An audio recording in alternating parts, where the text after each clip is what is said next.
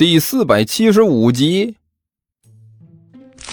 甘球把手里这钞票甩了甩，人家给的是现金，你们呢，基本上属于是白吃白喝，连一毛钱都没看到，还好意思说人家是危险分子？哎，我看你们已经是很危险了。呃，这话一说出来，万晨、尼才和刘阿八三个顿时就没了动静，互相看了一眼，老老实实的闭上了嘴巴。如果我是你们。与其有这个魔界时间来操这个闲心，还不如关心一下晚上的行动。甘球大声说道：“想想怎么把那两个家伙留在这里。现在这个时候，多一毛钱都是好的，何况他们一下子能让我们多那么多钱。这是任务啊，是原则问题，一切向前看，明白没有？”不对劲儿啊！说完之后，甘球满脸狐疑的左右看了看。什么不对劲儿？尼才在一边懒洋洋的问道：“当然是这里的情况不对劲儿。”甘球摆了摆手：“我们不是来找桃子的吗？对吧？”“啊，对，哎，不是为了找那只猫崽子，我们早就回来了。”尼才说道。“甘球说的没错。”一边的万晨也开口说道。按照你那个小弟说的话，桃子应该早就回来了吧？可是为什么我们在这里却没看到他？如果他在家的话，应该早就冲出来了吧？我们在这里猜测一千年，还不如进去看看。尼才撇着嘴说道：“我们站在门廊是什么都看不到的。”说完之后，这货一马当先，迈步向里走去。随后，里面就传出尼才的怪叫声。我就知道，我就知道，怎怎么了？甘球一愣，和万晨互相看了一眼，两个人急匆匆的走进了屋里。结果看到这场面啊，让两个人感觉有些哭笑不得。只见桃子正趴在万晨常坐的位置上睡着了啊，对面的电视里还放着三流的电视剧。哎呦，真不愧是你养的那这猫崽子呀！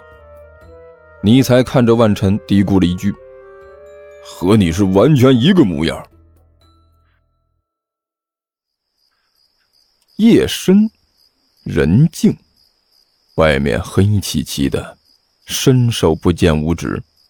黑夜之中，一双眼睛猛地睁开，然后李彦独翻身从床上坐了起来。作为一名经验丰富的盗墓人员，他没有急于工作，而是先慢慢的走到了门口。仔细听了听外面的动静，然后用早已经准备好的润滑油在门轴上滴了几滴，慢慢的打开了门，轻轻的来回摇了几下，原本吱呀吱呀作响的房门顿时就没了动静。李烟独把房门打开了一道小小的缝隙，顺着那道缝隙偷偷摸摸的向外瞄了几眼，外面现在一片漆黑，没有一个人影。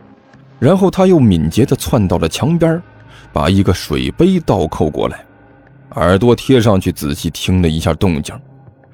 隔壁安安静静的，没有什么异常，他这才稍稍放下心来，蹑手蹑脚地走到了自己徒弟床边，伸手推了推躺在床上的汪旭：“徒弟，徒弟，起来了！”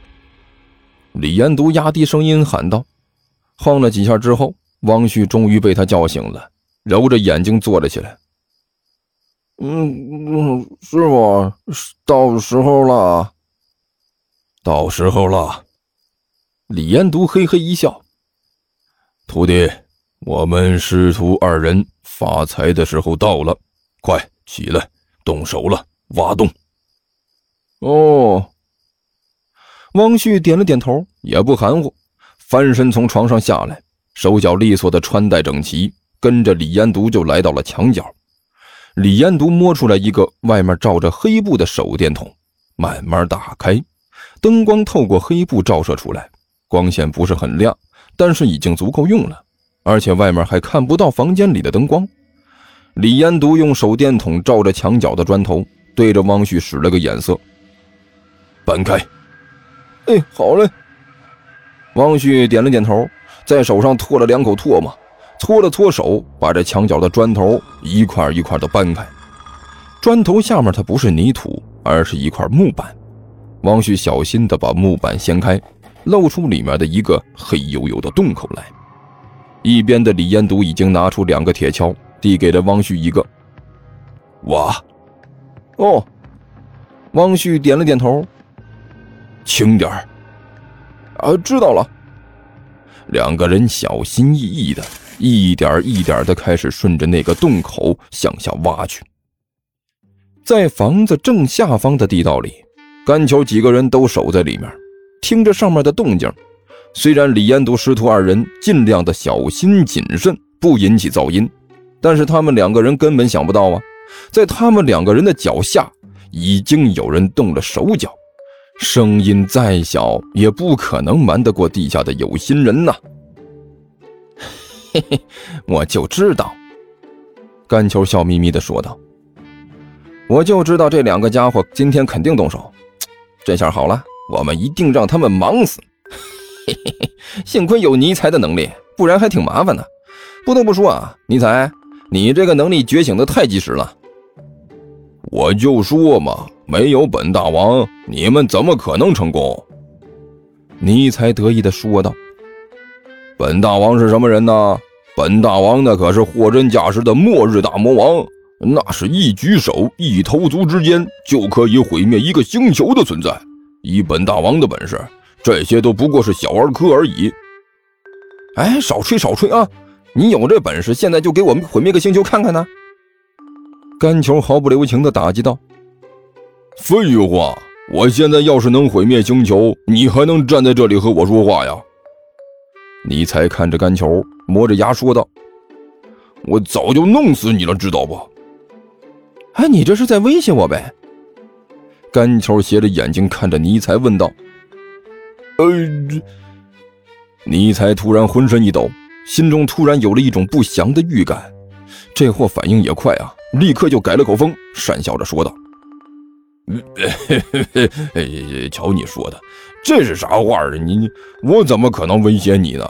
我是那样的人吗？你你，我只是在善意的提醒你啊。哎，不过你放心呐，以前呢，我还有可能对你下手，哎，但是现在这绝对不可能了。”你应该也知道的哈，这现在我们两个人呢是一一体两面，应该互相关怀帮助啊，才能共同进步进步啊，哎，对不对？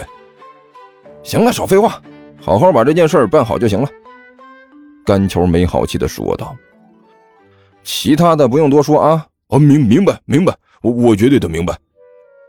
尼采点头如捣蒜，回答的十分痛苦啊，然后伸出两根手指头来，比出了个二的模样。